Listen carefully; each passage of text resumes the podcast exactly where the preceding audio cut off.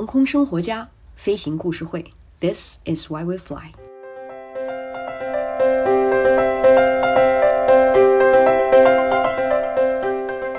大家好，我是上官。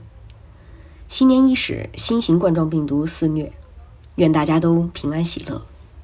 飞行故事会是二零二零年航空生活家推出的故事分享播客的栏目，希望大家会喜欢。相信不少人都有飞行的梦想。现在实现这个梦想已经变得不太困难。每年有十亿人次的中国人乘乘坐民航班机飞向各地。北京首都机场每一分钟就有一架飞机起落。无人飞行器出现在了日常生活当中。呃，淘宝送货、一航的飞行出租车，科幻电影里的场景都已经成为了现实。这就是现在的时代。从莱特兄弟的飞行者一号离开地面到现在，已经过去了一百多年了。人类飞行的梦想从来没有停止。这是一个梦想照进现实的故事会，古今中外所有和飞行相关的故事，我们都感兴趣，我们都会搜罗起来，分享给大家。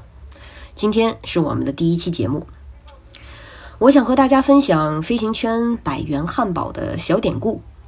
飞行圈里有一个俚语，叫“百元汉堡”。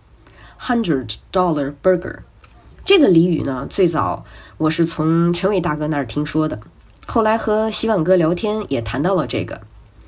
呃，洗碗哥还专门做了一期微信公众号来介绍这个俚语，在那个里头还有他飞行的小视频。他的飞微信公众号非常有意思，名字叫洗碗哥学开飞机，欢迎大家关注。好，回到正题，汉堡一般也就几块钱。想着一百元的汉堡，尤其还是美元呢，未免太贵了点儿。美国私人飞行发达，有执照的飞行员基本上想飞就飞，没有自己的小飞机，租一架飞机也可以实现翱翔天空。之前生活费和油价便宜，租一架小飞机自己驾驶短距离飞行，费用差不多就是一百美元。因此，飞过去吃个汉堡，这样就有了百元汉堡的叫法。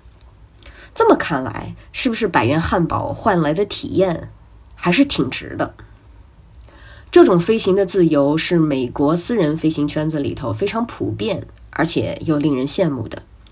足够小资，足够小清新，但真正能够买到百元汉堡的人，现在看来，对于我们来说还是极少数。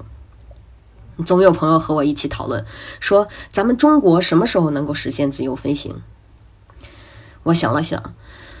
梦想似乎很远，但似乎也不太远。大家想想，上一个二十年私家车大爆发的二十年，谁也没有想到停车难会成为问题。现在正是特殊时期，在这疫情肆虐的时候，我反而更加坚定了这一梦想能够实现的信心。前不久，国航机长的一段机上广播振奋人心，表达了对白衣天使的敬意。让这个送白衣天使们去前线的专机满是暖意，航空业也因此凸显了力量和作为。物资运输一马当先，直升机、通航飞机、呃，公务机公司，他们都相互协作，完成了一次又一次的调机，从国外到国内，从物资集散地到需要物资的地方，医疗设备准时抵达。解了燃眉之急，飞行运输的灵活性、机动性、系统性充分的发挥了作用。与此同时，空管人员恪守一片蓝天，及时调度，也保障了飞行安全。因此，我作为一个民航人，感到非常非常的自豪。此刻，大家齐心协力，共战疫情，众志成城。不久，春暖花开，山花烂漫时，病魔消散，共赏静好岁月。航空生活家飞行故事会，This is why we fly。这是第一期的飞行故事会。如果你有飞行故事，欢迎通过各种方式联系我们。我是上官，祝大家平安，咱们下期节目再见。